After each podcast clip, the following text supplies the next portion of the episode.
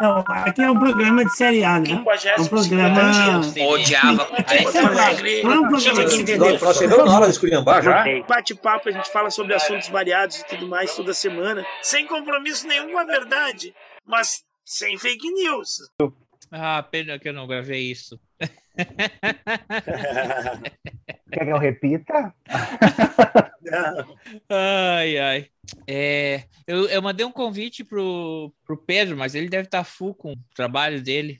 Eu acredito que sim. Hoje é dia nobre para drag queen. Ah, é? Por quê? Sábado, geralmente tem show, show bom, show de casa lotada. Aí ele produz, a produção é mais top ainda.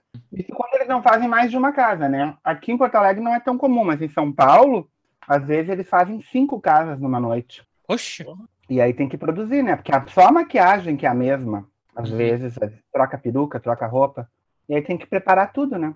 Não, eu tava vendo que ele bota sempre no Stories. é, ele tava no mesmo bar, era, dá a impressão que era, pra mim que parecia o mesmo dia.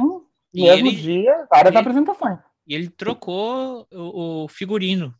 Quando é a principal atração num local como o Workroom aqui em Porto Alegre, o Workroom é um dos mais badalados da gurizada nova hoje.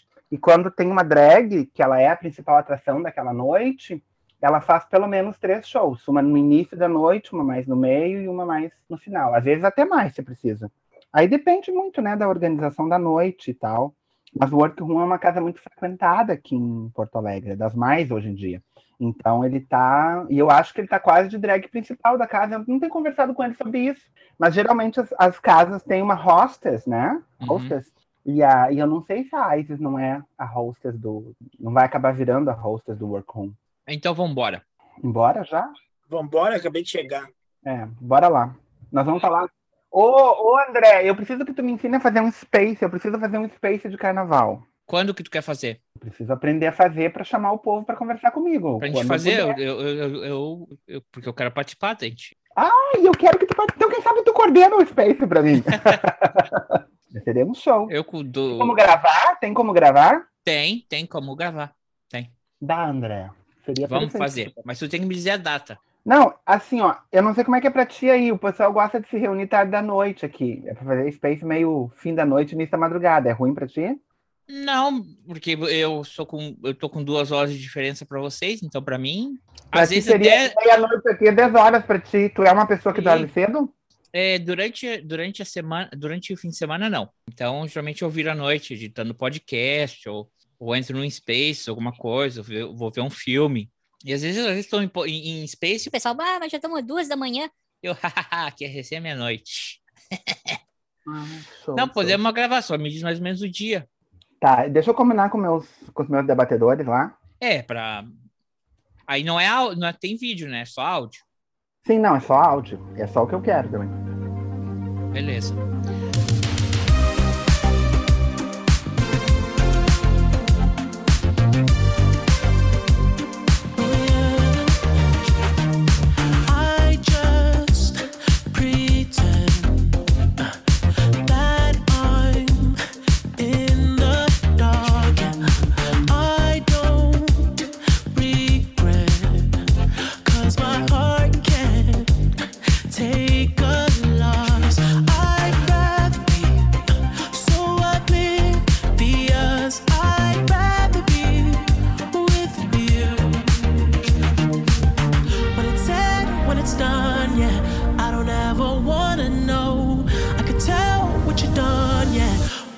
Look at you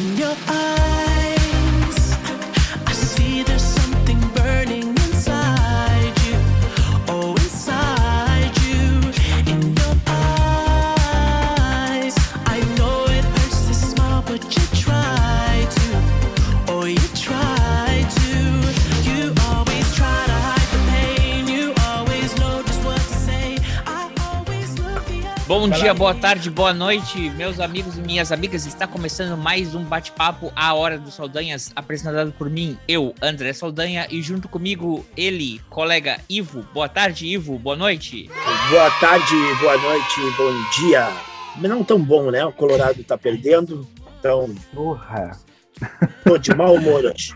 Vai lá. Burra. Grava Ô- e depois põe isso, André. Hoje Burra. é o dia 19 de março de 2022. Faltam 287 dias para o fim do governo Bolsonaro. Desça daí, seu corno, desça daí. Desça daí, chifrudo, que que há? Você ganhou, foi ganha, não foi asas pra voar. Aleluia. Ó, peraí, peraí, peraí, peraí, break news. Tá, não tá pegando fogo no palácio do governo, uma coisa assim? Vocês viram isso? Tá pegando fogo, bicho! Chama o bombeiro lá! Não, eu não vi nada. Também não tô sabendo. Eu vi, vi notícias, Ah. vi no Twitter que tava pegando fogo na sede do governo. O, E alguém até o falou assim- Eu tô dele falar, eu tô dele falar aqui, eu não me apresentei ainda, não saudei. Calma, peraí, peraí. E, Ai, e junto com a gente, ele que já é, é- é membro aqui da É a casa hora. Da Hora dos Saldanhas, é, é, Léo Prado. Boa tarde, professor. Boa noite. Boa tarde, boa noite, bom dia para vocês que estão nos ouvindo a hora que for e quando quer que for, nesse espaço-tempo maravilhoso que os podcasts nos permitem ser eternos, né? Então, eh, eu mais uma. A Hora do Saldanha e professor Léo Prado já é quase uma franquia, uma fusão de uma franquia aí, né? Eles estão sempre lá no meu canal e é um prazer tê-los lá. Gente inteligente, gente que é sempre por perto. E eu tô sempre que dá, eu venho aqui na busca com a minha cartelinha, em busca do meu microfone, que me prometeram um microfone, eu quero este microfone, eu tenho que participar 100 vezes. Eu já tô até dando pauta para poder participar aqui e ganhar meu microfone logo. Ah, claro, Me tá prometeram. tá dando pauta aí. Não, sabe, eu vi uma notícia aí, alguém postou no Twitter que eh, tá pegando fogo. Tá vendo aí as notícias? Tá acompanhando, colega? Tô, tô- tô procurando aqui, não vi nada.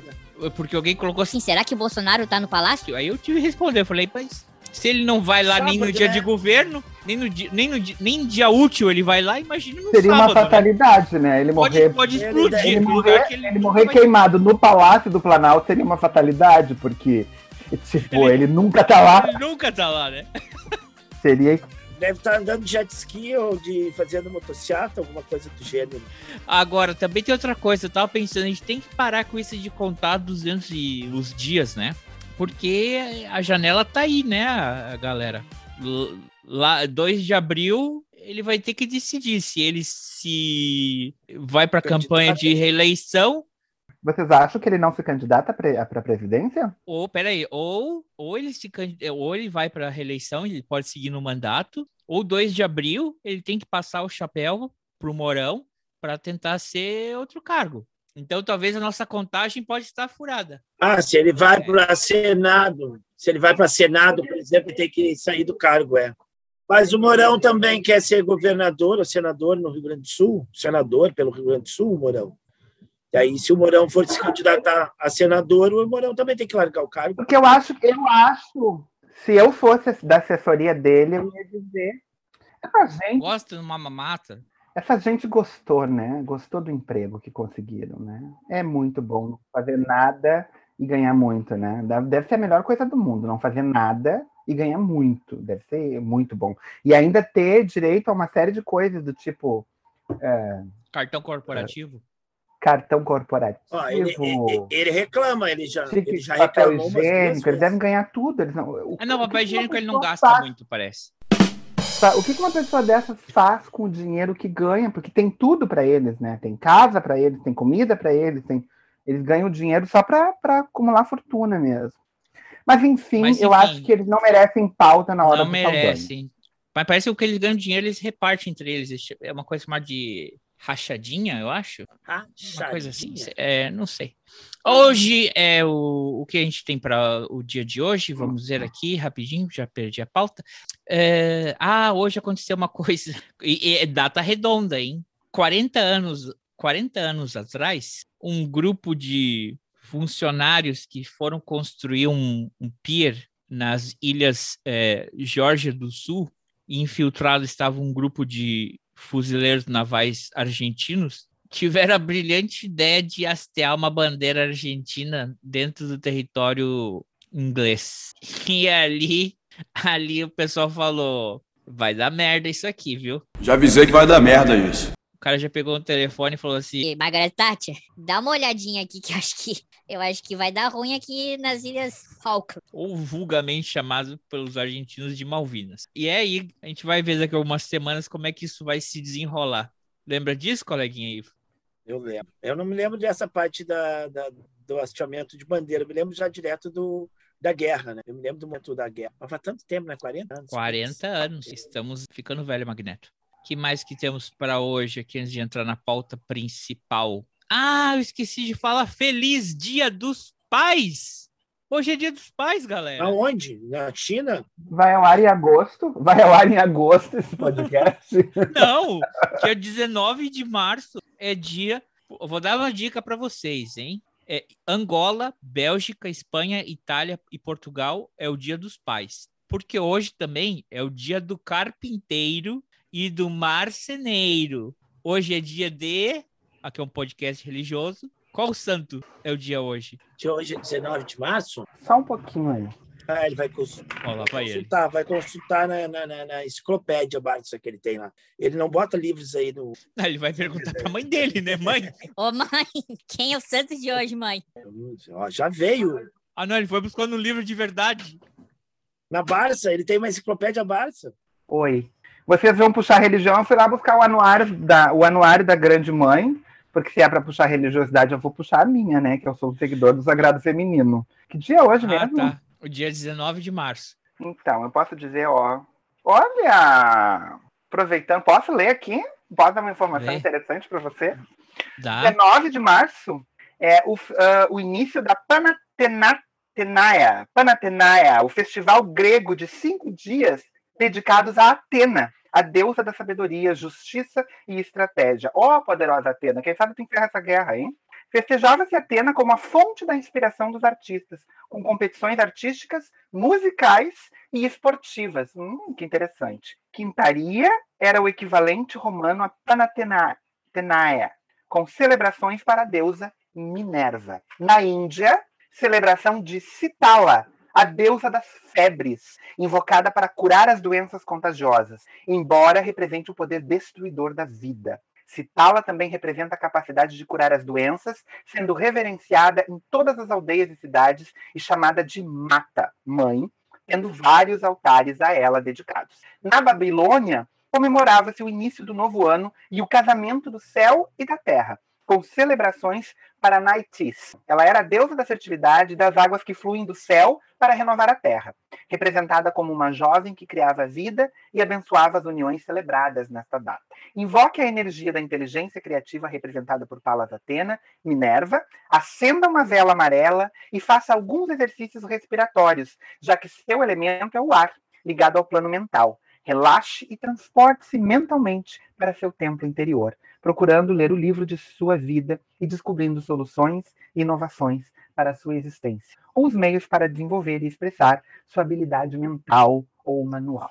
19 de março, então, celebração Hum, da criando um quadro, criamos um quadro novo no podcast que é o Dia do Sagrado Feminino. Agora, Léo, toda vez que tu participar, tu vai ter que fazer essa leitura do dia, tá Com bom? prazer. Aqui tá o Mas a livro. questão é o seguinte, Se tu alguém não quiser- respondeu a charada. Se alguém Por quiser que que- saber, ah, mas se alguém quiser saber, editora Alfabeto, o livro da Mirella Faur, o Anuário da Grande Mãe. Ela é uma seguidora do Sagrado Feminino, porém, para os que estão me ouvindo e para os que são seguidores também, ela é, ela segue a Roda do Norte. Ela não segue a Roda do Hemisfério Sul. Só adendo quem é do, E- quem é da, da- do witchcraft sabe do que eu Ok. falando. Hoje é dia de São Agora, José. Por que, que hoje é Dia dos Pais? Muito bem, certa resposta. Hoje E- é dia de São José. E afinal de contas, hoje é dia de São José, por isso que é dia do marceneiro, por dia do, do carpinteiro, e por isso que nesses países que eu citei antes é o dia dos pais. Porque afinal de contas, Pai é quem cria. pai é quem cria, não é quem faz. Falando num Entendi. país em que. Qual é o percentual mesmo da população que não tem pai no registro da certidão de nascimento? É um registro alto, é um percentual bem alto isso aqui no Brasil, já que a gente está falando em Dia dos Pais, né? Tem que ir com números, hein? Com dados, que não tem fake news. Ai, tá bom, deixa eu pesquisar aqui. Corta que eu vou ver. Ah, eu vou pesquisar no, eu vou pesquisar no meu amigo aqui, Google. I'm gonna Google it. Just a second. Eu falo de novo, tá? Segue Tá bom. aí que eu, eu vou pesquisar.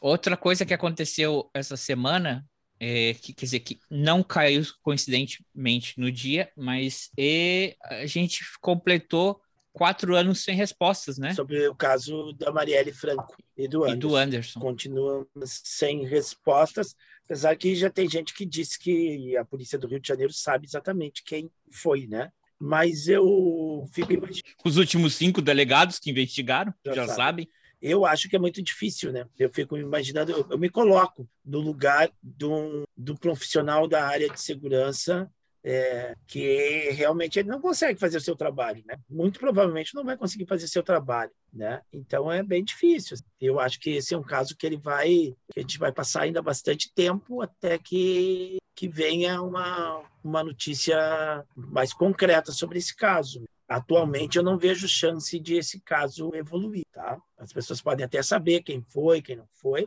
mas as blindagens eu acho que são enormes, são fortes. São fortes. É, porque tem uma questão Mas a também, gente segue aqui, a gente vai seguir lembrando, né? tem uma questão também, né? Motivo. né? Até agora o que se especula não se tem motivo, né? Então quem que teria motivo? A gente sabe, né? quer dizer, dá para se imaginar quem teria, mas especula, tá? Bom, vamos continuar. Eu acho, assim, é, optimistamente, acho que a gente vai continuar um tempo sem respostas. Embora acho que quase não só a polícia saiba, e eu acho que boa parte da, da população brasileira deve já imaginar, né? Quem está por trás disso. Olha, Mas- E, e eu acho uma coisa também, falando em Rio de Janeiro e suspeita e coisa e tal, provavelmente não chegou, ou se chegou, me corrijam, que no dia que o Inominável falou, os pastores, quem manda no país são vocês. Vocês mandam e eu faço.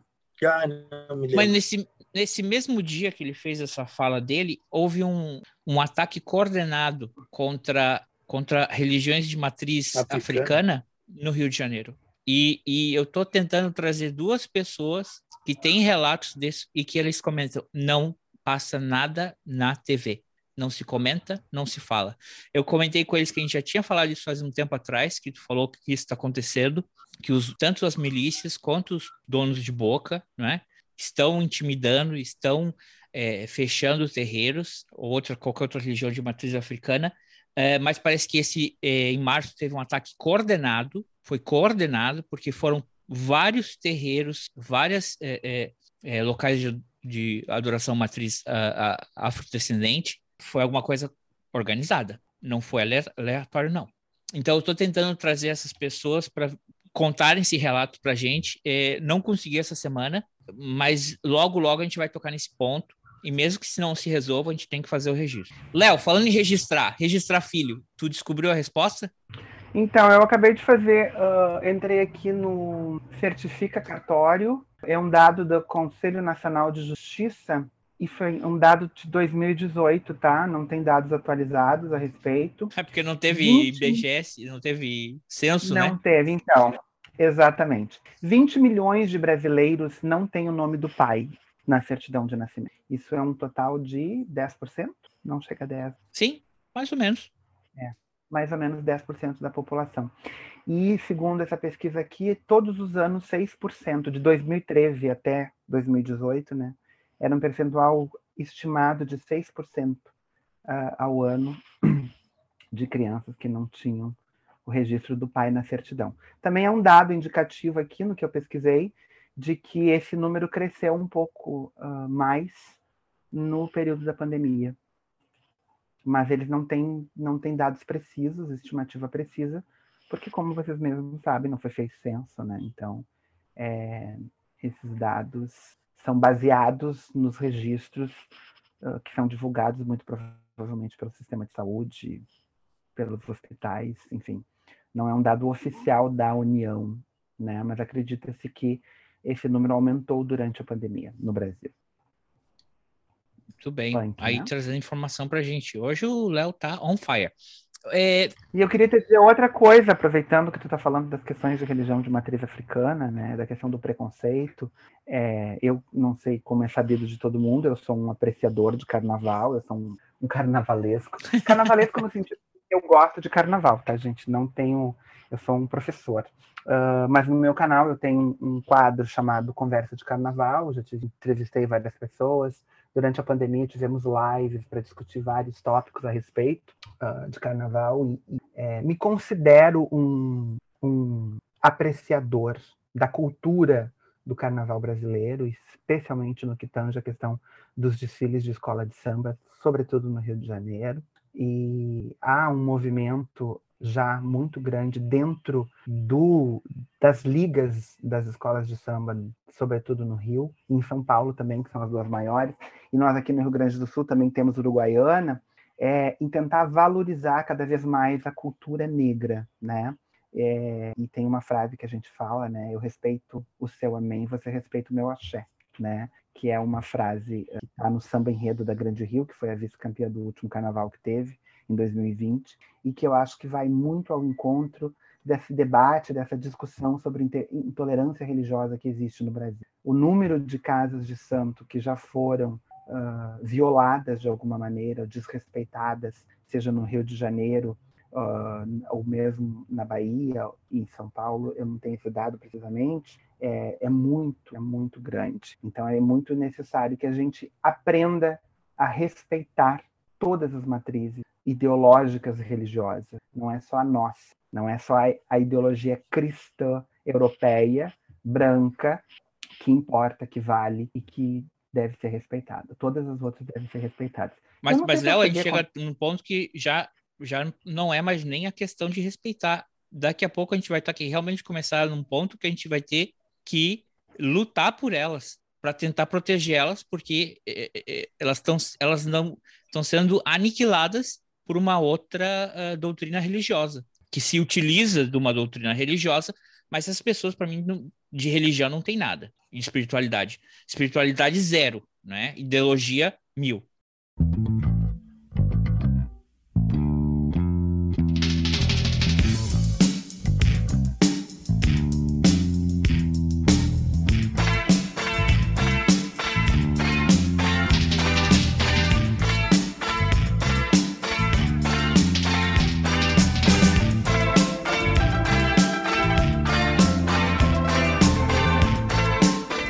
Também, hoje também não é uma data que ela é redonda e não é exatamente hoje, mas ela é muito propícia, né? Ela é muito no dia 21 de março de 1945 foi, ou seja, daqui a dois dias, foi quando teve a Operação Cartago, que é a operação retratada no filme Um Bombardeiro, que justamente ontem no canal do professor Léo Prado, eu, colega Ivo, estivemos lá falando sobre essa obra cinematográfica. A gente não pode dizer que é um, que um filme lindo, é um filme bem executado sobre um tema muito triste, muito uh, cruel, que é, é, a guerra. Então, estamos bem. É, é, é, bem a tempo por duas coisas, porque o filme ele está nos top 10 de mais visualizados na Netflix. Vai se, vai se cumprir a data de aniversário desse, dessa operação trágica e, e ele está em voga porque ele está muito relacionado com os eventos que a gente está vivendo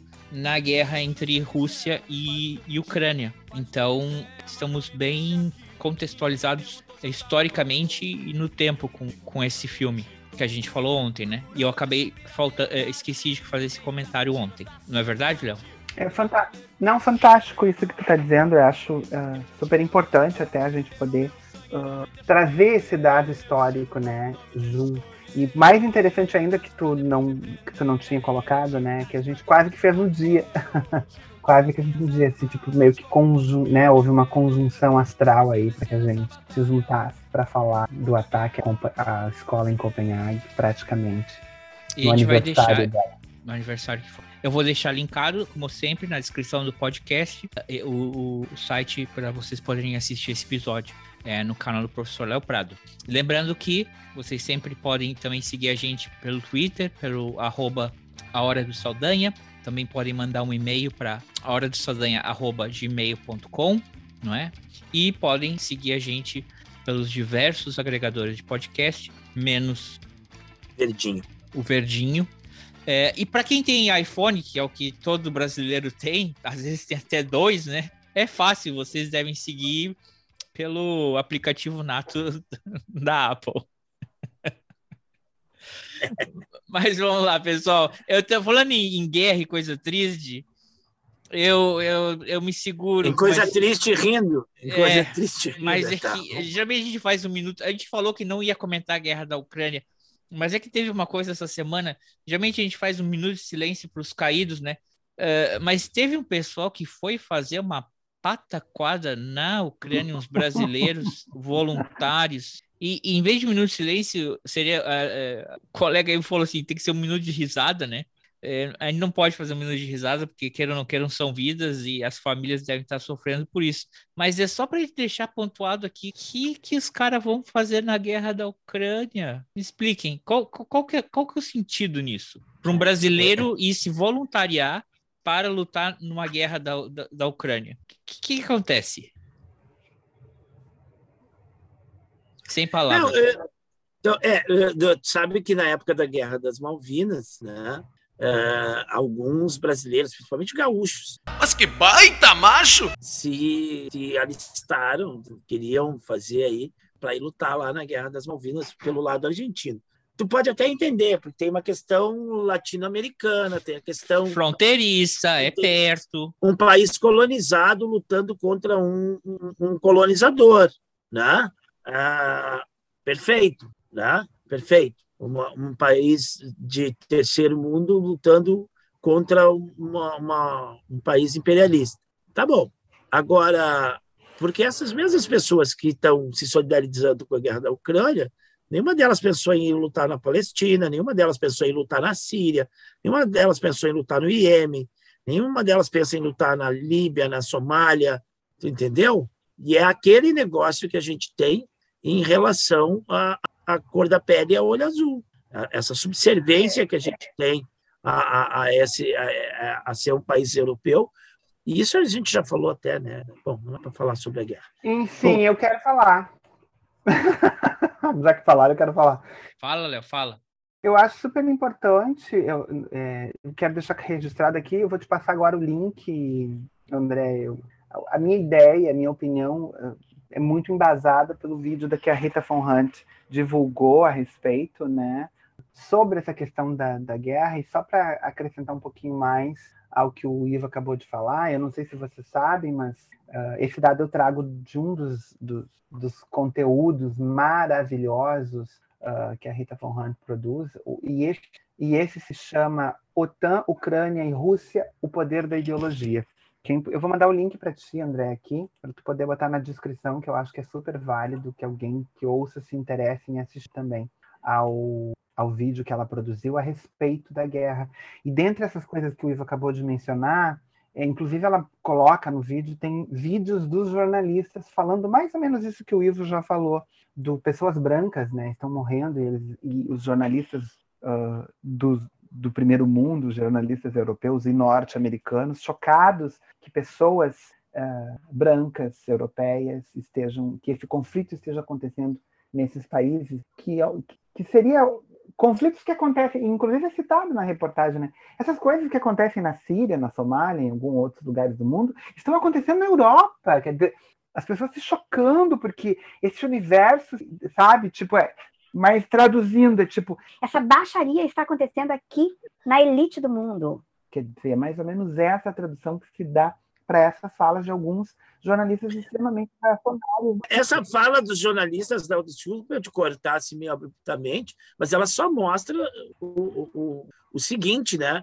Que na concepção deles, um afegão, um sírio, um iraquiano, um, um cara de um país africano, ele até pode ser submetido a bombardeio, a guerras e tudo mais, afinal, ele é um país de periferia do mundo. Ele não é um cara branco, ele não é um cara europeu. Então, o europeu não pode se submeter a isso, entendeu? Porque é outra categoria de gente, é outra categoria de pessoa. Então, isso não pode acontecer ah, ah, ali, né? Então, isso demonstra um racismo.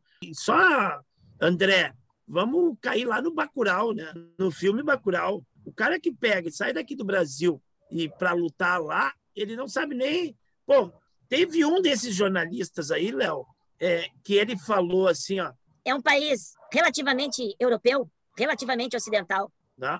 relativamente, relativamente, né?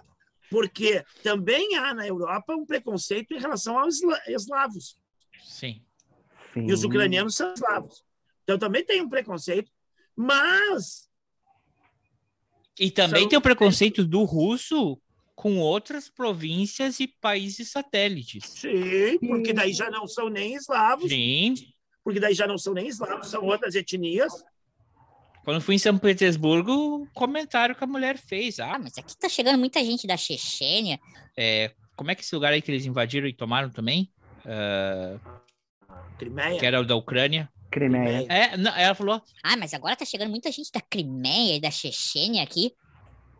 Ué, eu não sou russo? Só para complementar a fala que tem no vídeo da Rita, que eu acho que é maravilhoso que alguém assista, que enfim que as pessoas tenham acesso, que é a questão ideológica que existe por trás da mídia em estar tão focada na guerra da Rússia. É, e aí ela traz como dado ah, o fato de que a polícia brasileira mata a população jovem, negra, periférica, o número de mortos ah, até o momento, enfim, até o momento do vídeo, pelo menos, ah, dessa população no Brasil é maior do que o número de mortes que aconteceram nos conflitos na Síria. E aqui no Brasil, a mídia não chama de guerra. Então, por que, que a guerra da Rússia e da Ucrânia é guerra e ganha esse status e ganha todo esse aparato diante da mídia, quando que nós temos outras guerras acontecendo em outros lugares do mundo, e não só, mas dentro do nosso próprio país, e não está sendo chamado de guerra. O que, que é que dá o status de guerra? E aí ela faz, a- ela faz o fechamento, fechamento, enfim, ela conclui essa ideia, pelo menos, né, com o fato de que a mídia está interessada porque estão matando gente loira de olhos azuis, crianças loiras de olhos azuis, né? Então, é, também tem essa questão que a gente tem que levar. Eu nem sei porque a gente está falando da guerra na Sim, e só, e só mais uma coisa: se a pessoa quer se solidarizar por uma causa mais do que a outra, ok, sabe, fazendo alguma coisa, você já está fazendo, né? Aquela mesma historinha do cara que pega uma, uma, uma estrelinha do mar e joga. Ah, e, e as outras aqui da praia? Ah, mas para essa eu fiz a diferença. Ok, quer ajudar o que você quer fazer. Mas a questão é o seguinte: se você quer ajudar realmente um povo, porque você se identifica, o que quer que seja, tem muitas outras coisas que podem fazer. Tem um cara daqui, que o cara é um ex-policial. O que que um ex-policial? O que que ele foi fazer? Ele foi servir de voluntário, dirigindo pessoas da fronteira até uma estação de trem. Tem treinamento militar, tem treinamento policial. O que que ele quer? Ele quer ajudar no conflito, ele quer ajudar a salvar vidas. Um bando de Zé Ruela Tem vários brasileiros lá Ruela, da Europa. que tem. vai para lá para se armar, para pegar em arma, porque ele quer ir para o fronte de batalha, ele não quer ajudar. Ele não quer trazer ajuda para o povo ucraniano. Sabe o que esse cara quer fazer? Ele quer matar alguém. E eu vou fazer é, é, julgamento de, de valor aqui sim. E a gente sempre fala em filme. Tem um filme que o Tom Cruise interpreta e depois virou série. É o Jack, eh, Jack Reacher, não é? E ele fala: existem quatro razões por que uma pessoa entra para as Forças Armadas. Primeiro, o patriotismo. Segundo, uma oportunidade de emprego. Era a única coisa que a pessoa tinha que fazer para ter três refeições ao dia, não é? E nos Estados Unidos, sabe que eles dão é, é, bolsa universitária, nacionalidade e tudo mais. Terceiro, é a família. Alguém no passado da família, por motivo um e dois, entrou para o exército e isso virou uma tradição familiar. E o quarto, que é nenhuma das três, é a pessoa que quer uma razão legal, uma justificativa é, legitimada Pra matar para matar outras pessoas. Então, esse pessoal que está indo daqui para ir lutar com a- pela Ucrânia, vocês são psicopatas. Isso que eu digo para vocês. Vocês não são heróis, vocês não estão querendo ajudar a Ucrânia. Vocês só estão pensando em matar algum outro ser humano.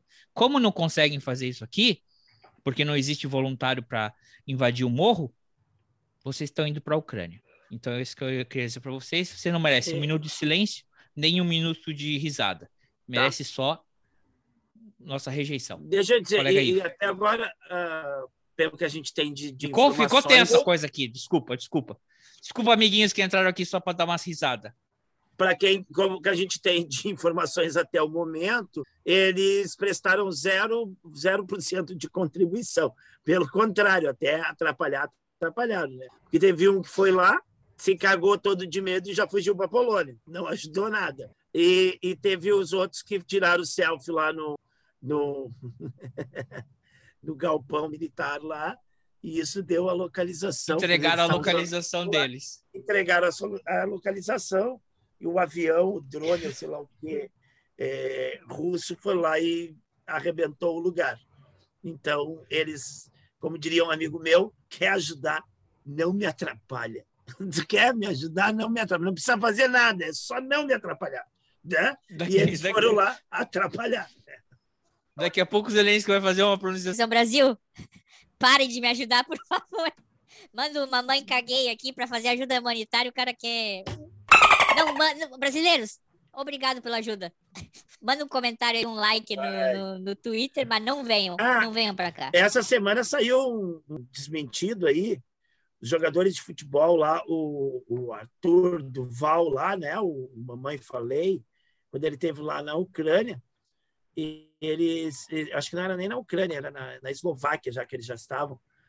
Ah, os jogadores estavam, tinham sido acolhidos por um, por um brasileiro, um, não sei se o cara é jornalista, advogado, alguma coisa assim, e, e o cara mora lá na Eslováquia com tempo, e o cara acolheu os caras, deixou os caras na casa deles até eles conseguirem vir para o Brasil.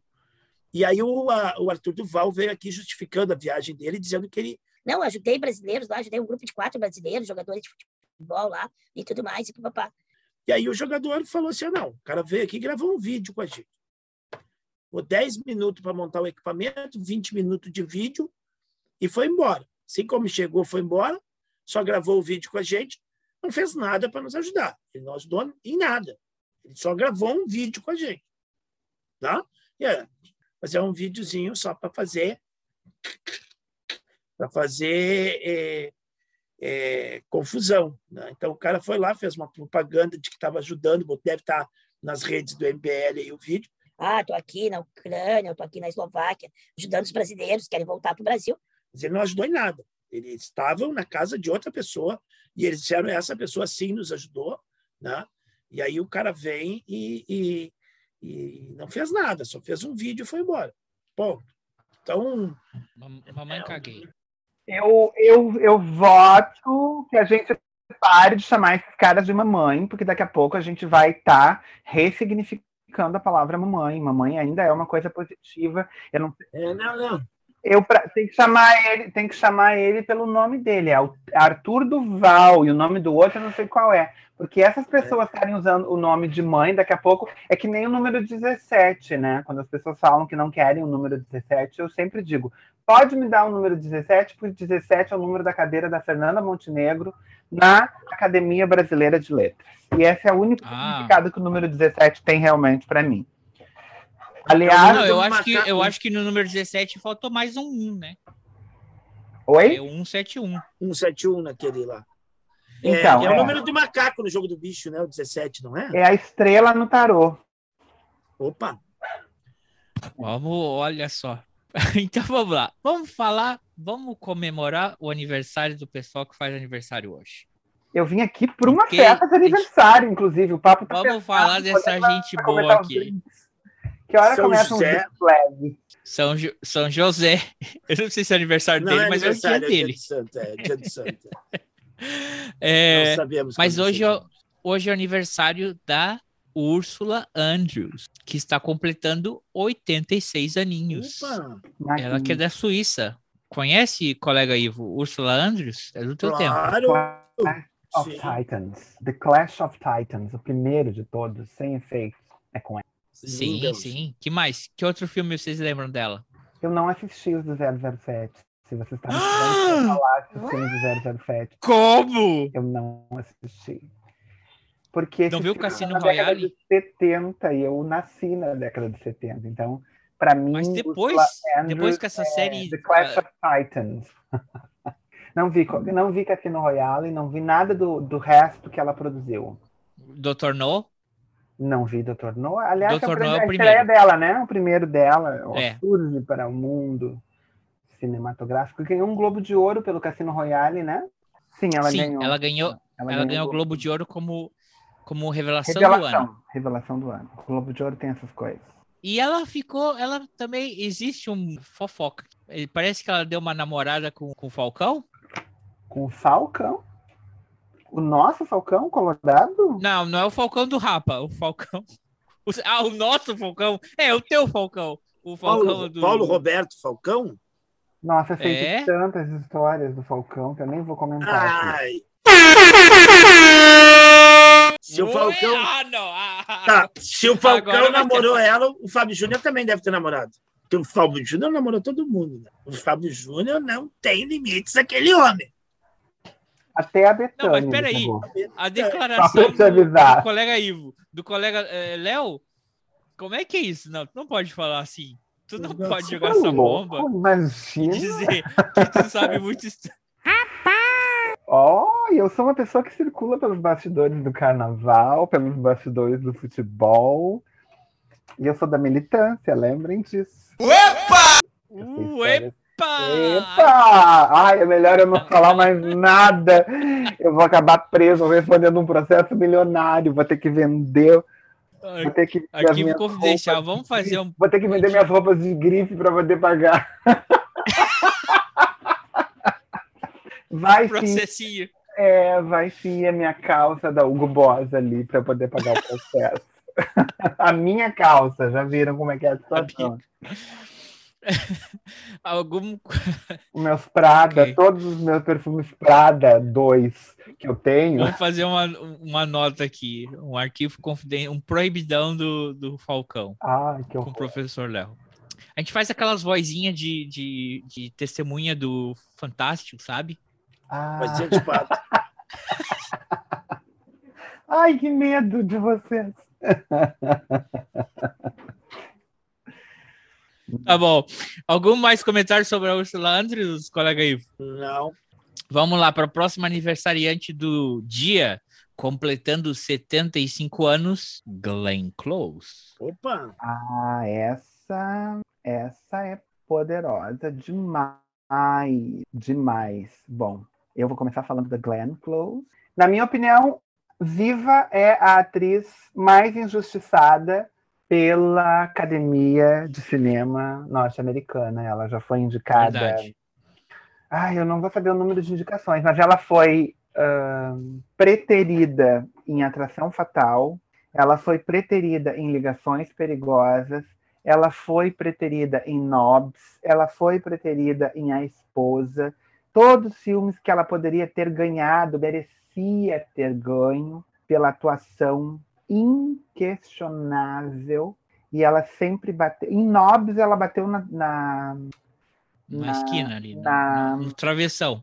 na- exato, porque foi o ano que a Meryl Streep levou o seu ter, sua terceira estatueta fazendo a. Ah, mas, sei lá, peraí, então vou, vou, vou fazer aqui. Agora eu vou te provocar. Você não acha que a, a Mary Streep tem muito mais Oscar do que ela merecia ter?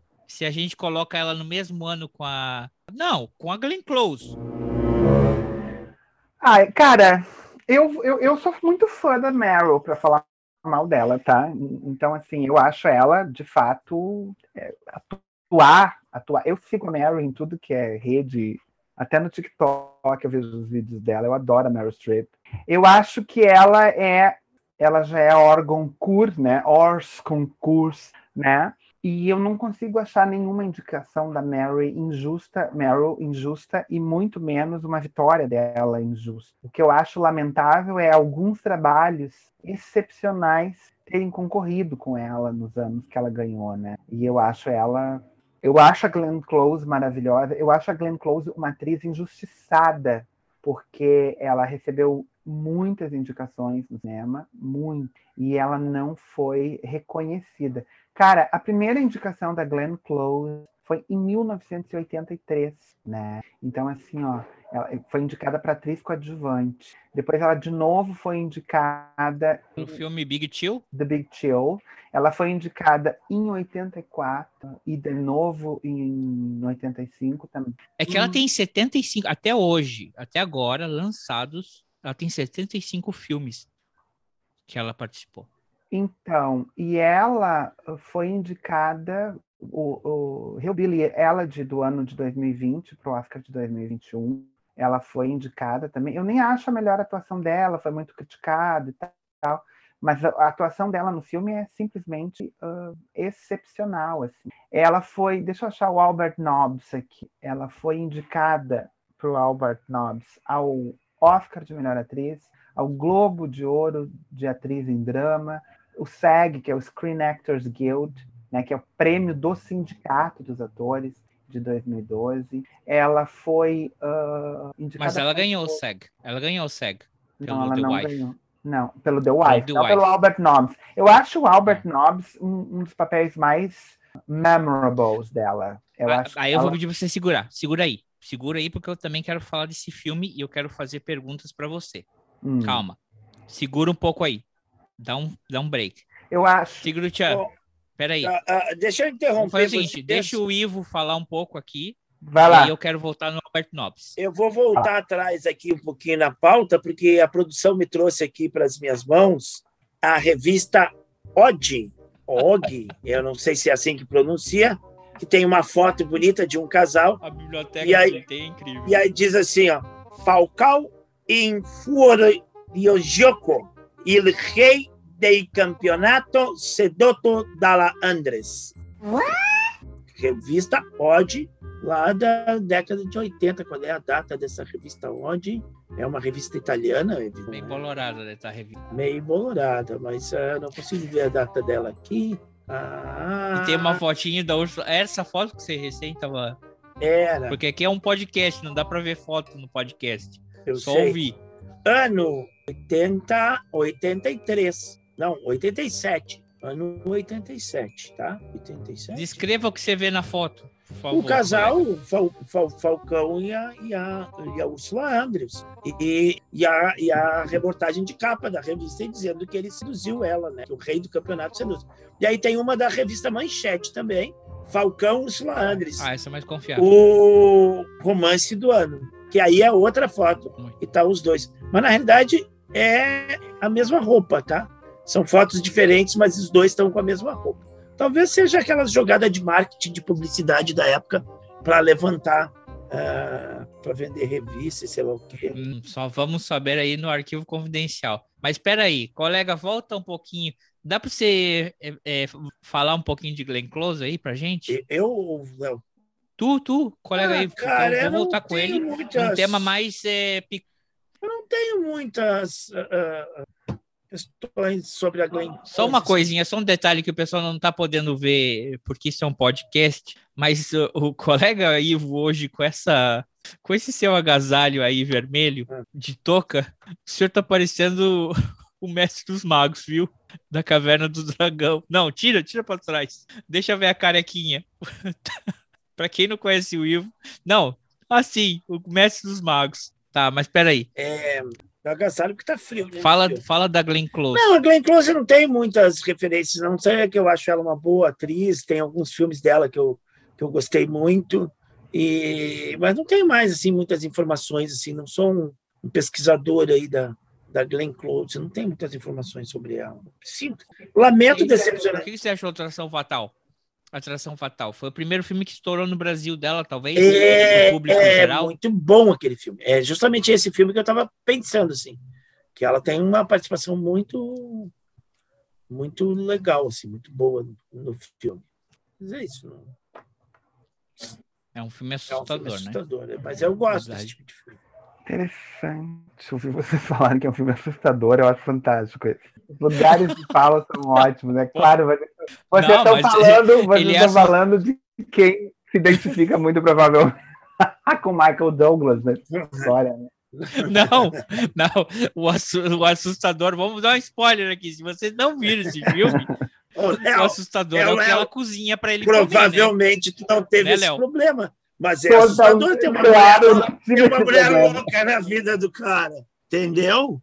Ou Não, não, não, não, não vamos falar em mulher louca. Não, não, não. eu acho Vou que a atração fatal eu- merece um Não. debate com mulheres presentes, inclusive, né? Porque elas têm eu- lugar de fala. Mas o, eu acho que o personagem da Glenn Close em Atração Fatal é, enfim, tem o seu ponto, tem o seu Sim. ponto, tem lugar Mas de vítima também. eu- a Claudinha? Vem, Claudinha, entra na história aqui para me ajudar. Deixa eu entrar. Mas sem, sem, É, sem é. querer fazer descrição gráfica, mas vocês vão entender. O- a questão é o que ela serve de jantar pra ele. o, o coelhinho da criança lá. Aquilo é. Mas ele achando que, na verdade, não era o É. coelhinho, né? É, e vocês, vocês, vocês já assistiram o. Só um, só um, coisa que a Cláudia, quando eu falei de ter uma mulher louca, a Cláudia achou que era por e- com ela, eu não sei o porquê. Aqui tem coragem. Eu não sei porquê, mas a Cláudia veio aqui me olhando com uma cara Pergunta para Claudinha o que, que ela acha de Atração Fatal. Pede para Claudinha definir Atração Fatal. Se ela acha que é um filme assustador ou se ela acha que é um filme, o que, que ela acha. Não dá, não, não, não dá nenhuma fala tendenciosa para ela. Mas é, e também é assustador, e, e, e aí, voltando àquela coisa, e, é, é que. é- é- Vocês sabem fica- que esse é um filme que a Glenn Close ficou muito revoltada com esse filme? Não, mas eu vou, eu, eu entendo a revolta dela e, e o que esse filme ajuda é justamente criar essa ideia da, A mulher que é louca. entendeu? É fortalecer um estereotipo machista. Porque a- a- Hã? o filme original ele foi refilmado o final, né? Vocês sabem que esse filme foi refil- refilmado o final dele? Vocês Não, sabem eu não disso? sabia. Então deixa eu contar para vocês porque eu comprei a fita dentre os, os filmes que eu colecionei na minha vida. Eu comprei a fita e tem um, um- uma espécie de making off, entrevistas com os atores, enfim, aquelas coisas que vêm junto no, no DVD, né? E tem o depoimento dela. Ela, ela- eles tiveram muito trabalho em convencer a Glenn Close a voltar para refilmar aquele final, porque ele não era o final original da história, do roteiro original que ela aceitou fazer, que o filme foi feito, né? Na verdade, inclusive tem o final no, nesse, nesse DVD, esse final alternativo, né? Seria, diríamos assim. Aquela cena de que ela volta, da luta, da briga dentro de casa, aquilo ali foi um- uma ideia que os produtores, depois que o filme já estava na, na, na mesa de, de montagem, né? Eles resolveram que o filme precisava, enfim, ganhar mais visibilidade transformaram ele num thriller mais, ah, mais intenso, né? Pra uma coisa mais hollywoodiana, na minha opinião.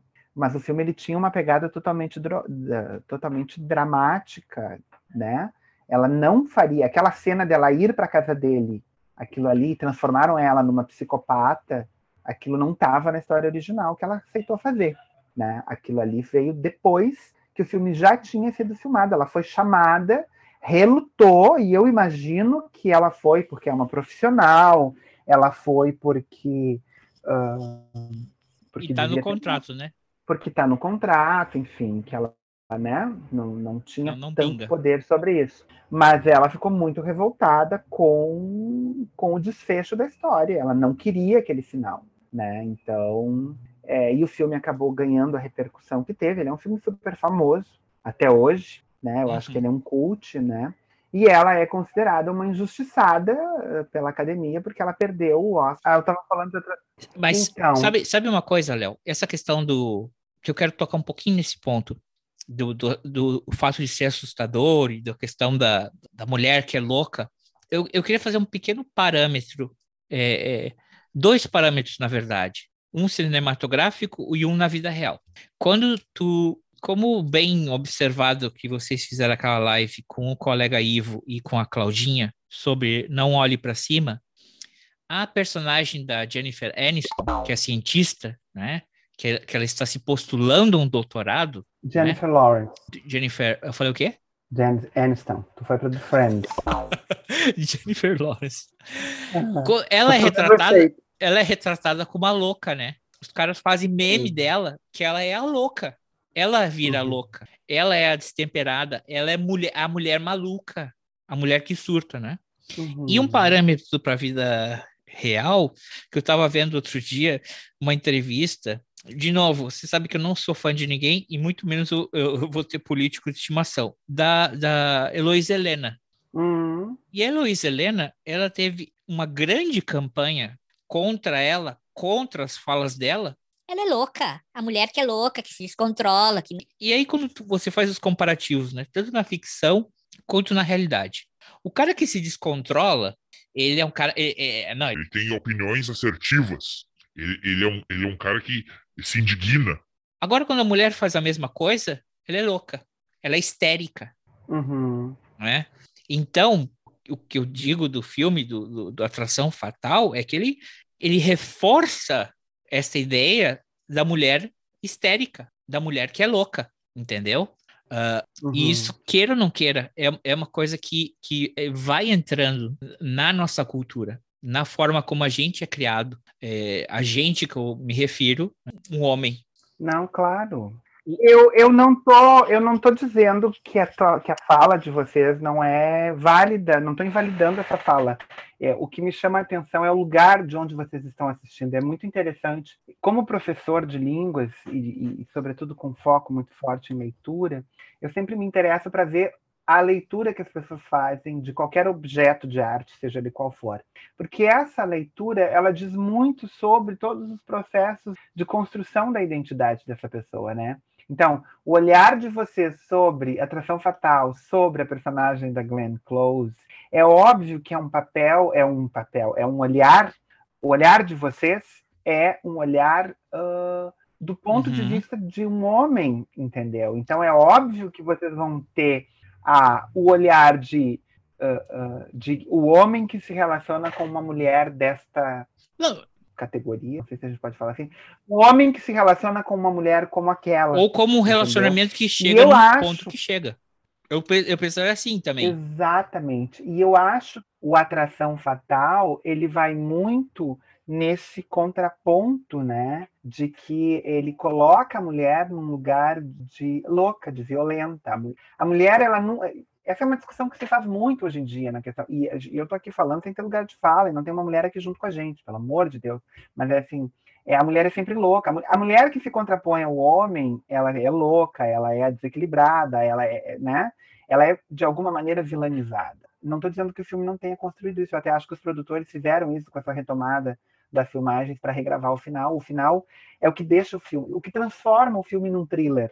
Aquela cena da casa é uma cena que não existe no, no roteiro original. No roteiro que a Glenn Close aceitou fazer, não tinha aquela possibilidade. Mas o filme ele ganhou um novo final, né? E, ah, e esse filme acabou virando um cult, né? E, e- e ele se transformou num thriller, né? E ela é eternamente lembrada por esse filme. E interessantemente, ela foi indicada por esse Oscar, por esse filme para o Oscar. Esse e o Ligações Perigosas foram dois momentos da carreira da Glenn Close que ela era favorita e foi injustiçada. Favorita. A Atração Fatal ela perdeu para Cher, né? Com o Feitiço da Lua.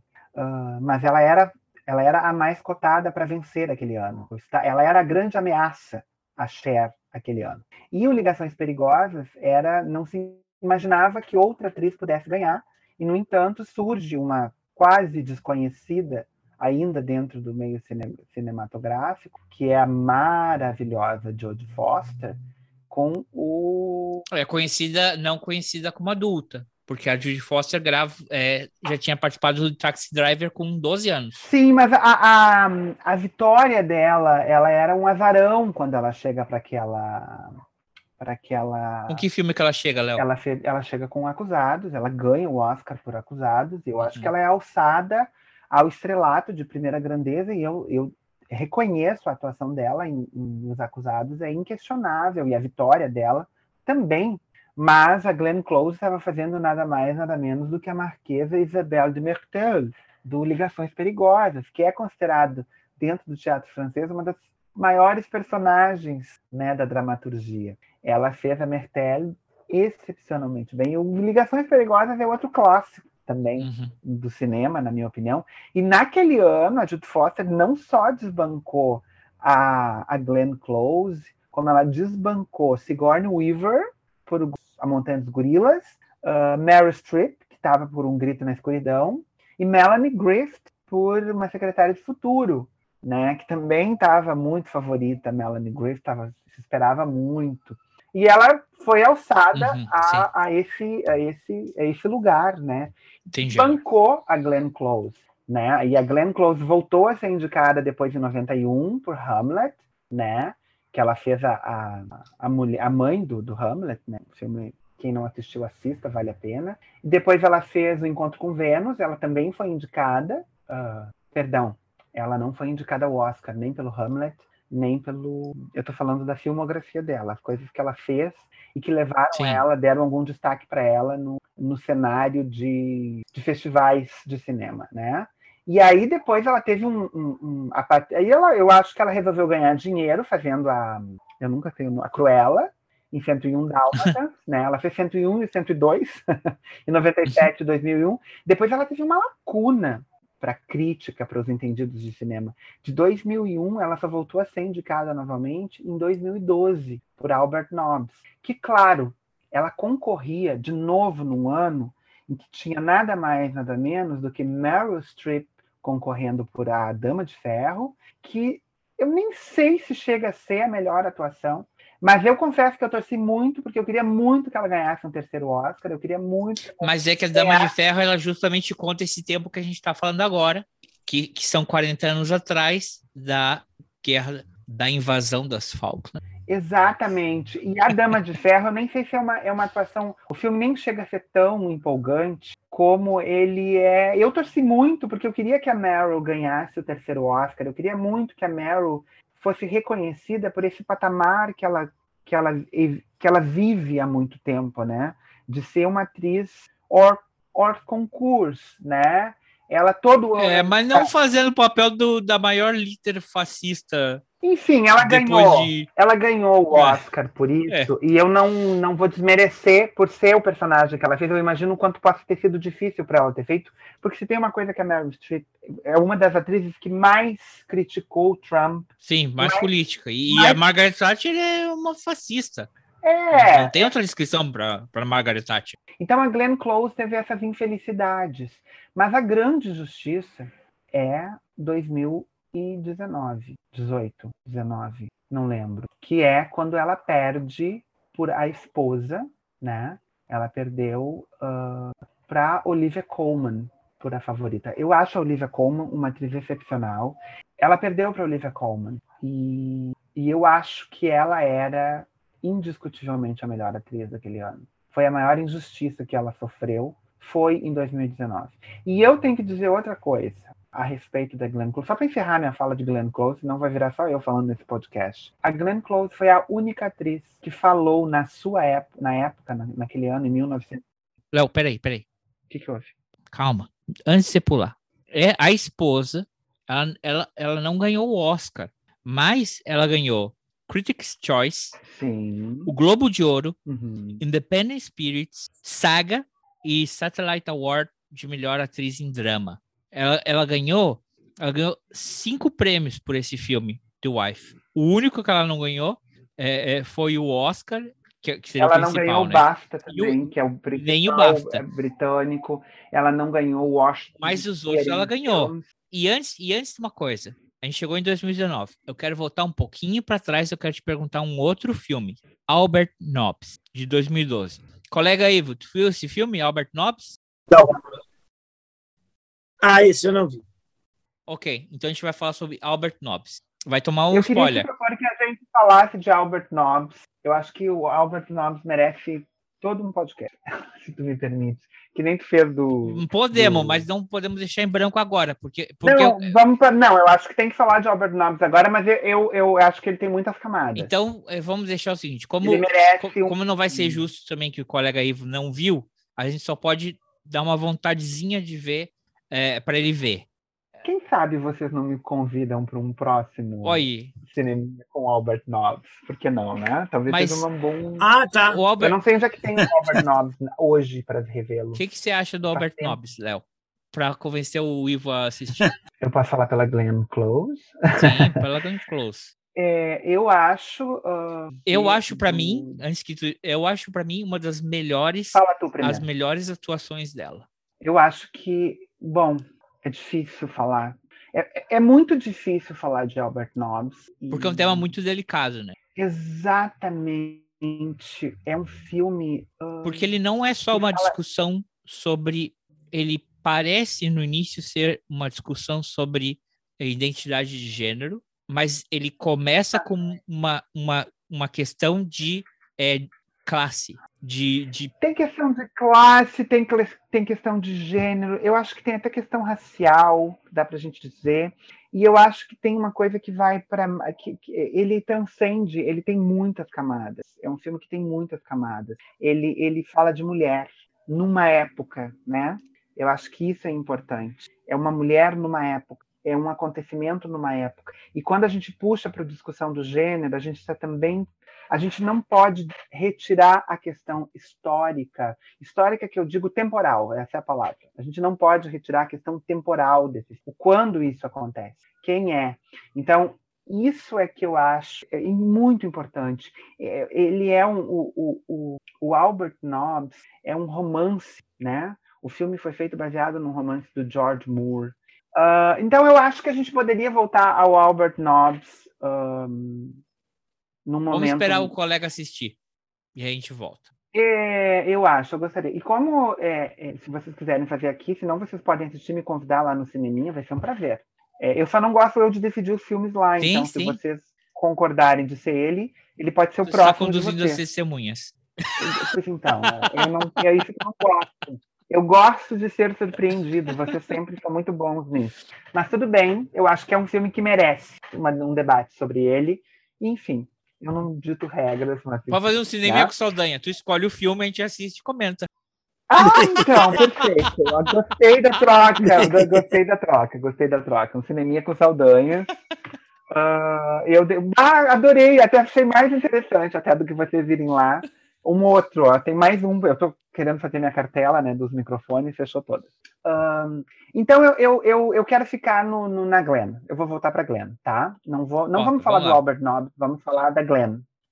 É, eu acho que ela teve, eu acho que 2019, nunca sei o ano, 19, quando ela perde para Olivia Colman, eu, ali eu acho injusto, mas eu, talvez seja o mais injusto. Mas ela é uma mulher que dá a volta encantadoramente sempre, e, e eu torcia por ela como coadjuvante pelo Hillbilly Elegy, né? Que é o em português uh, era uma vez um sonho, acho que é isso, era uma vez um sonho, uh, que foi muito criticado, ele foi considerado meio racial, uh, enfim, meio fascista, meio fascistinha. Tu assistiu, André? Qual qual filme é...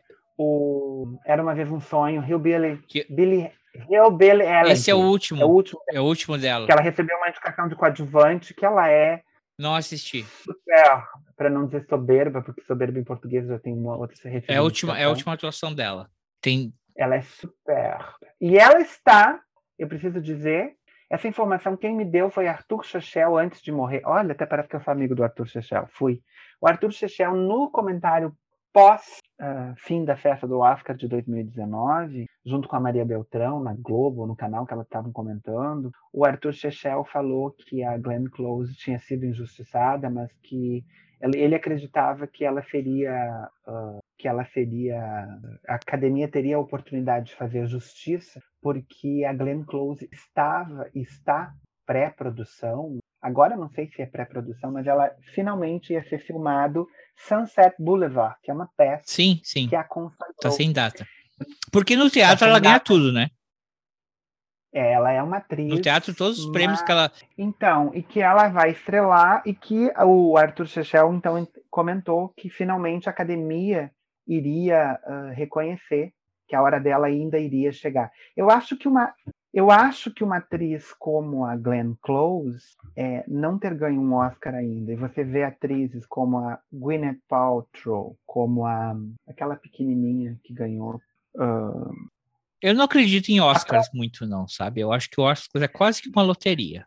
Eu, não, tudo bem, tu pode não acreditar, mas assim, ele é um, um green card internacional. Ele é como um né? carimbão.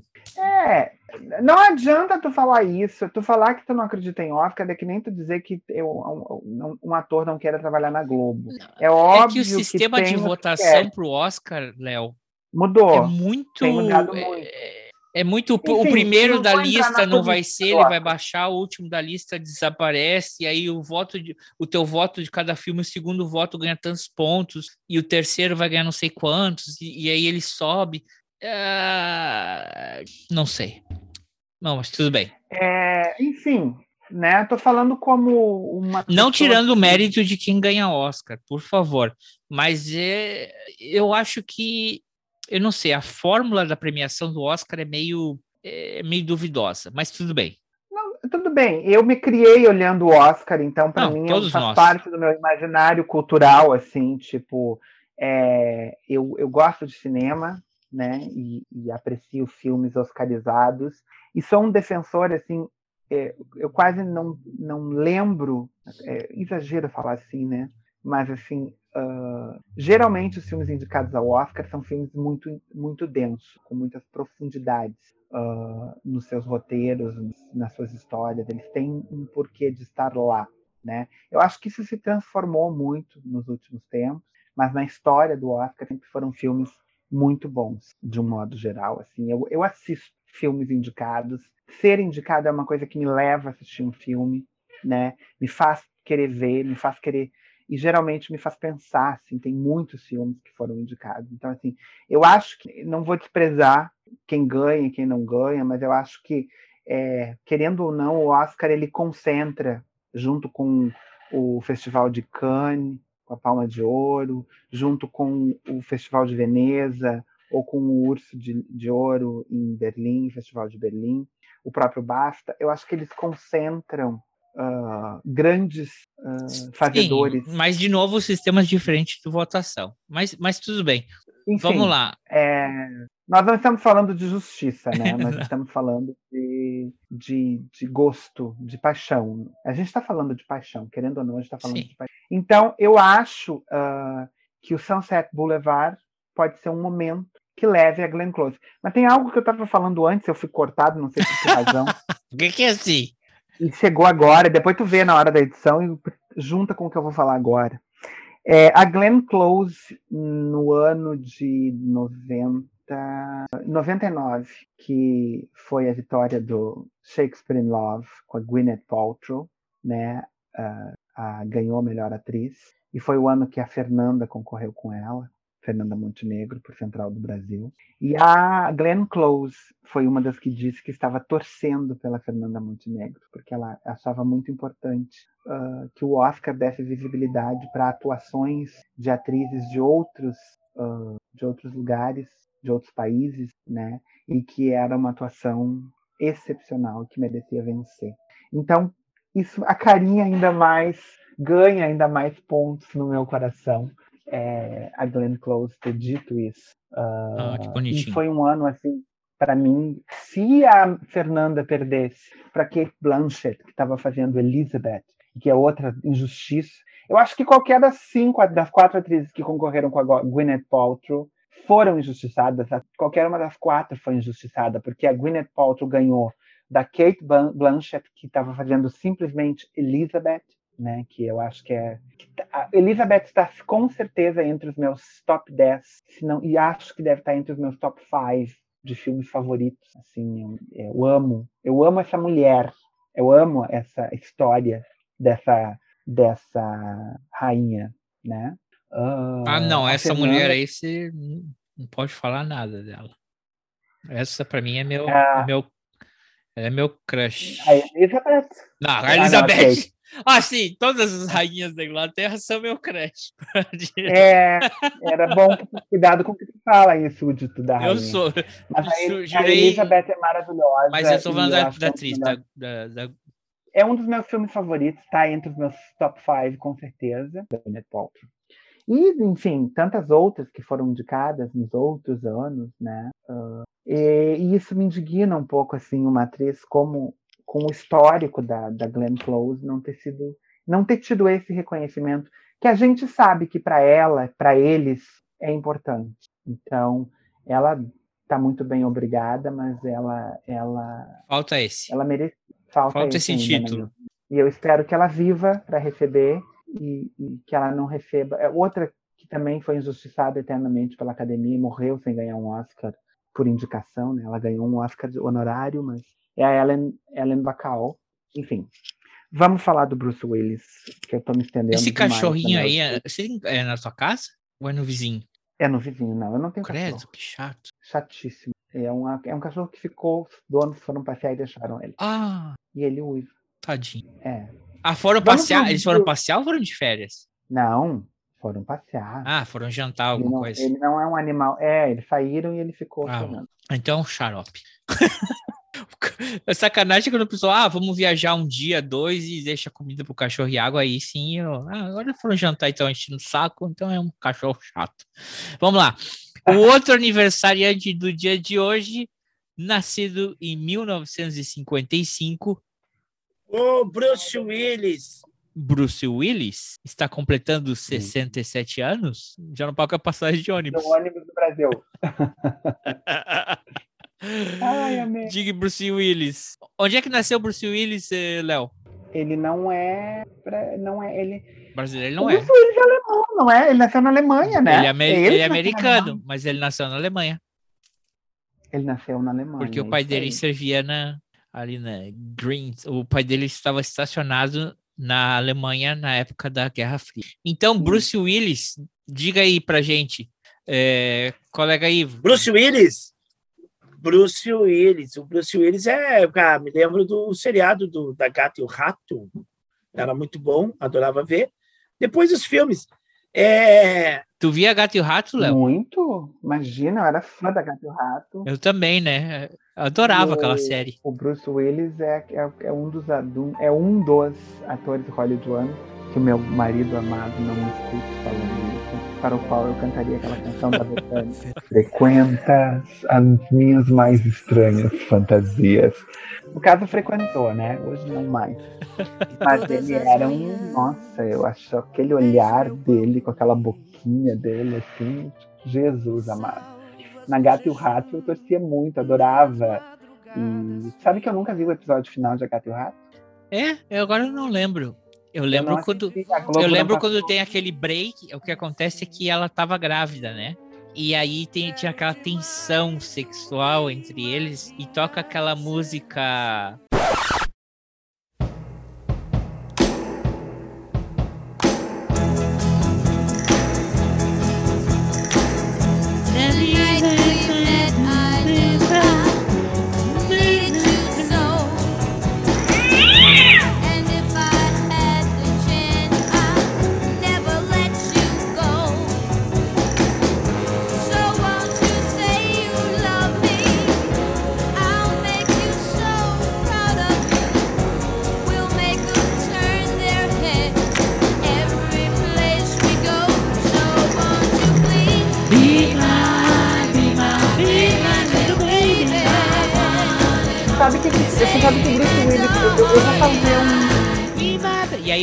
Agarra assim, daquele pega. ah, e começa a rolar pela casa, se beijando assim. E aí, era isso que a gente queria ver. E os dois se dão aquela. E aí eles, né? Aí acaba a temporada.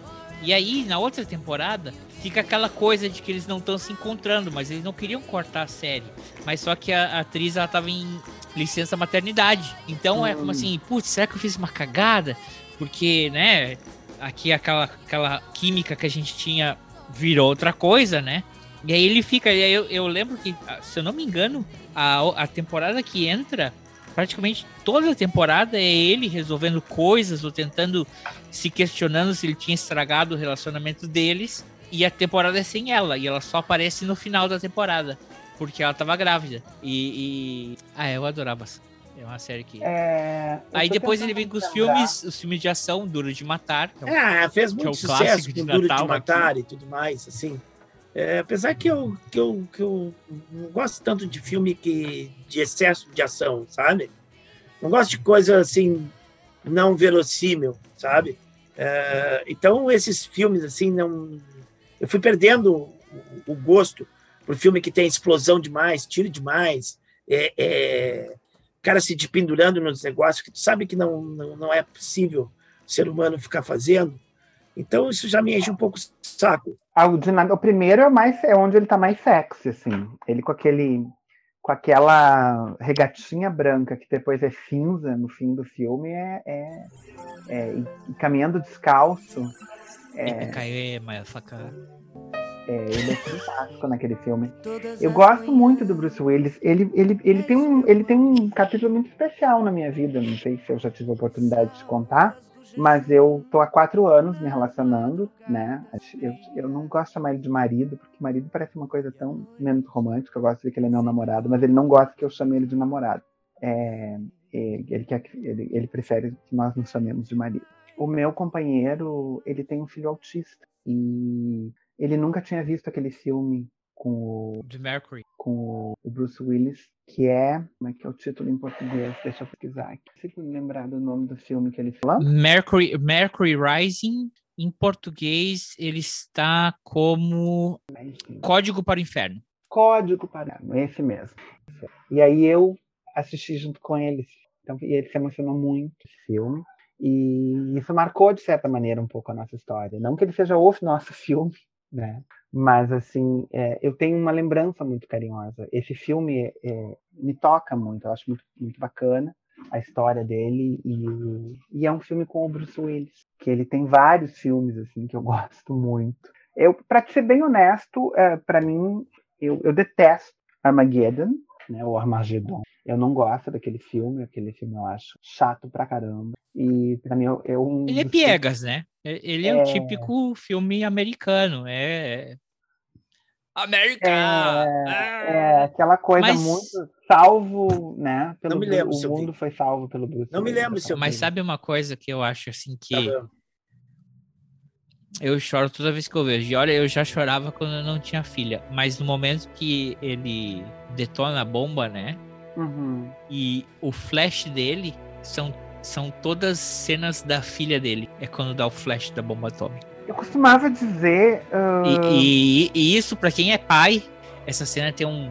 Porque tem momentos na vida da. Assim, quando você vê o, o seu bebê pela primeira vez, é como se uma bomba atômica explodisse no seu cérebro. Assim, Que linda essa declaração. é, é, uma, é uma sensação única. E eu acho tão bonita essa cena porque ela é assim. Você tem cenas, né? co- Como aquela coisa assim. Qual é a última coisa que você vê antes de morrer? E eu acho assim que, como o pai, né? Primeira, as coisas que você vai ser os seus filhos. É aquilo que mais vai. Que mais vai marcar na- no, no teu último milésimo de segundo da sua vida.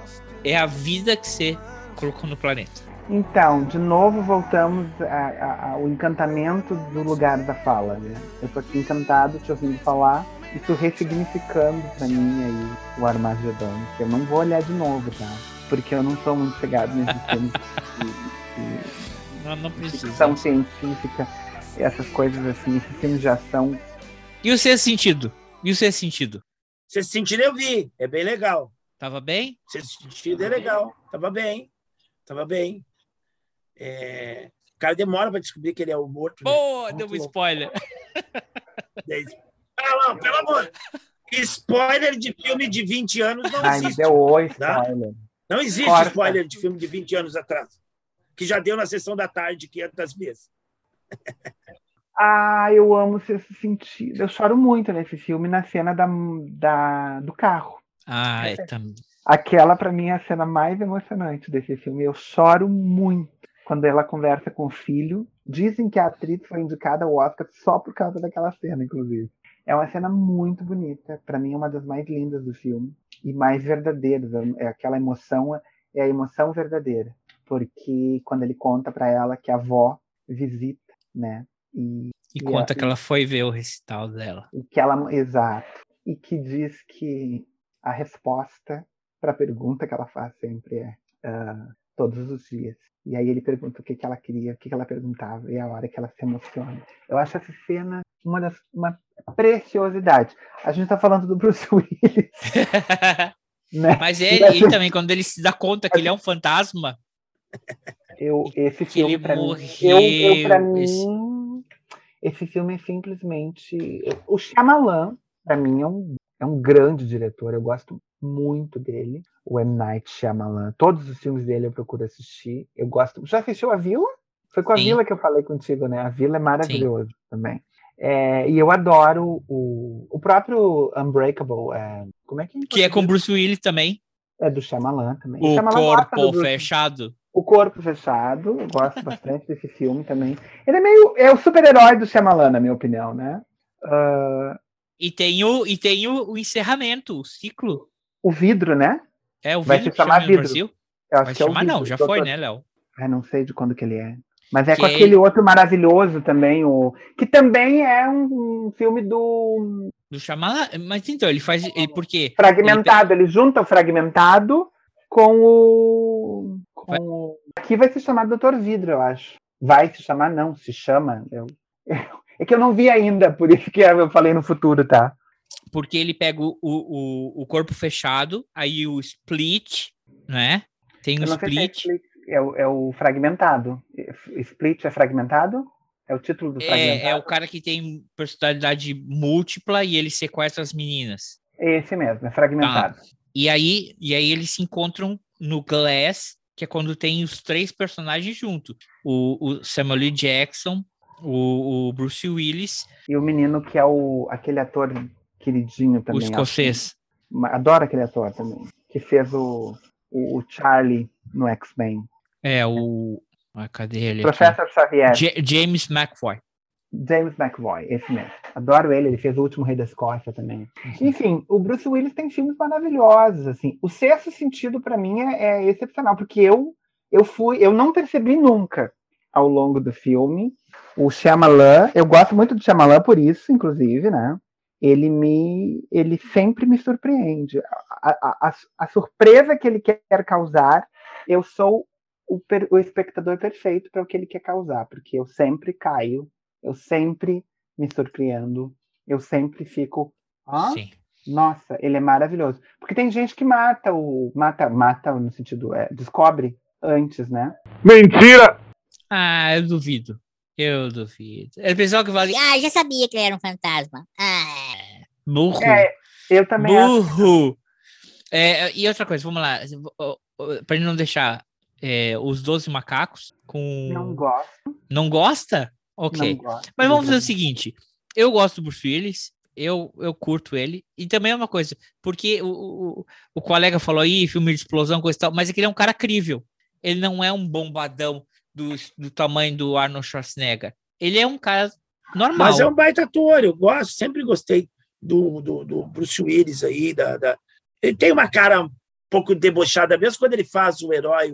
Ele não é aquele cara ah, ah, bombadão, né? Ele nunca fez o tipo bombadão, o herói todo malhado, todo, né? E ele tem sempre um ar de deboche, que eu acho que já acompanha ele desde o do A Gato e o Rato, né? Aquele deboche que ele traz na, na, na cara, eu acho muito legal também. A gente não falou da cor da noite, né?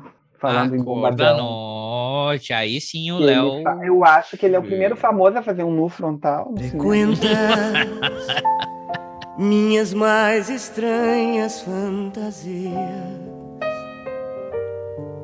E todas as manhãs. Ai, ai, esse filme não tem roteiro nenhum, só tem sacanagem. É, Mas esse filme não tem queria dizer- sentido nenhum. Só... Mas tudo bem. Mas aí, É a acho mesma que é isso aí, né? fez A gente cobriu. Cobrimos A gente- tudo. cobrimos tudo.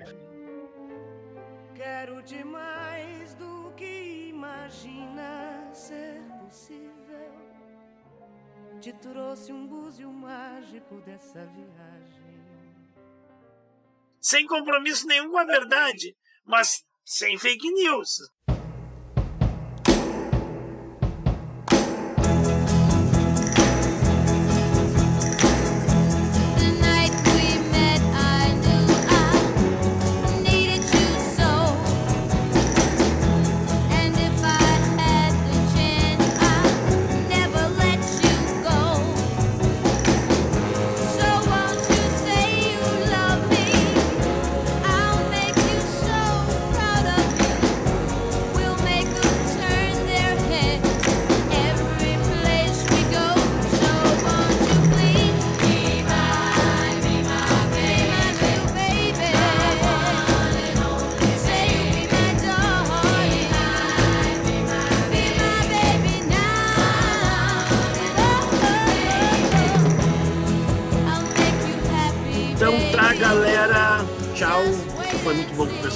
Mais uma vez. É, Léo, obrigado pela presença. Mais uma, vai marcando na, na cadernetinha aí na fichinha, que daqui a pouco tu consegue chegar a 100 participações. André, olha ali, ó, André, tem a fichinha. Tá bom, André? Um abraço. Tudo... Sim. Mais um carimbo. A gente, olha, semana que vem é aniversário de Porto Alegre. tu já estás convidado para vir aqui de fazer teu depoimento, pelo teu amor por essa cidade tão alegre. Deu pra ti Baixo astral Vou pra Porto Alegre Tchau Porto dos Eu Casais. também quero deixar o meu depoimento gravado já. Sim, e, e se tu quiser vir, ou tu pode gravar e mandar pra gente, a gente pode fazer um esquema assim pelo Telegram, né? Ou não? Não talvez não do Telegram mais, vamos ver. É, mas sei como é que vai vamos gravar aí. é, se tu não puder participar, manda, vai, faça a sua declaração de amor. Semana que vem é aniversário de Porto Alegre, então vamos fazer aqui um- uma casa cheia, cheia dos amigos aí. Se não, também eu quero já deixar o convite pra ti vir aqui pra gente fazer um. A gente falar sobre Game of Thrones, porque vai sair uma série nova, eh, The House of Dragon. Tu toparia fazer? Ah, Mas com certeza, estou dentro. Me chama que eu vou. Me chama que eu venho. Beleza. Léo, considerações finais. Gente, meu beijo carinhosíssimo para todos vocês que ouvem aqui a Hora do Saldanha. Venham me ver, me ouvir, me ver. E às vezes os meninos, uma vez por mês pelo menos. Toda sexta-feira, 19 horas, canal Professor Léo Prado tem cineminha com os amigos. A gente se encontra, os meus amigos me convidam para ver um filme e a gente debate esse filme. Então é um encontro cheio de spoilers, mas é sempre bom vocês passarem lá para ver que filme a gente discutiu, para ver se o que a gente viu concorda com a ideia que vocês têm, porque a nossa ideia é essa, é provocar reflexão. Beijo, obrigado, até a próxima. Obrigado você. Beijo, Léo. Se cuida, Ivo. Tchau, tchau. When it's done, yeah. I don't ever wanna know. I could tell what you've done, yeah. When I look at you in your eyes, I see there's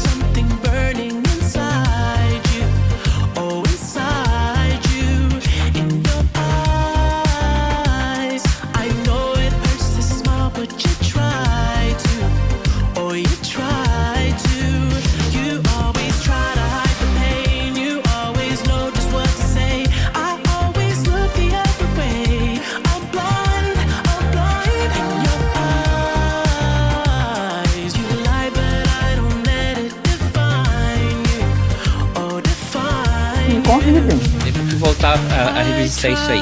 Ah, mas vamos lá, vamos dar início aos trabalhos do dia. Eu entrei com o nome de Maria de Lourdes. Tu sempre entra com esse nome, sempre. Maria de Lourdes barra Leandro. Bom, Barra Leandro. Ah, tá. Eu- isso daí foi a minha a nutricionista que nos atendeu. A nutricionista da mãe que nos atendeu junto. E ela deve ter posto esse nome, porque eu, não, eu nunca digitei o nome da mãe. Foi ela que nos chamou no Zoom, pode ser isso? Não sei. Quem não te conhece direito depois vai achar assim, "Ih, o Léo é hétero, fica fazendo aí que é gay, e é hétero, é casado com uma tal de Maria de Lourdes. Não tem aqueles casal que bota dois nomes juntos? Não, e o que é pior. Enganando a galera. E o que é pior, Ivo, é, é- e o que é pior, Ivo, é a minha mãe, ela aparenta sempre ter menos idade do que realmente tem, e eu sempre aparentei ter mais, né? Tenho 47, mas eu tenho umas caras de 50 já. E a minha mãe com aquele 70 dela, parecendo 60 e pouco, eu de com ela na rua e digo, mãe, deve estar com esse casal. Olha essa senhora aí que sem vergonha com um rapaz mais novo que ela. Sim, minha mãe pegou, porque ela é toda guriazinha, azezinha, faz ginástica, tá sempre de legging, toda cocota. Vamos lá então. Vamos, vai lá.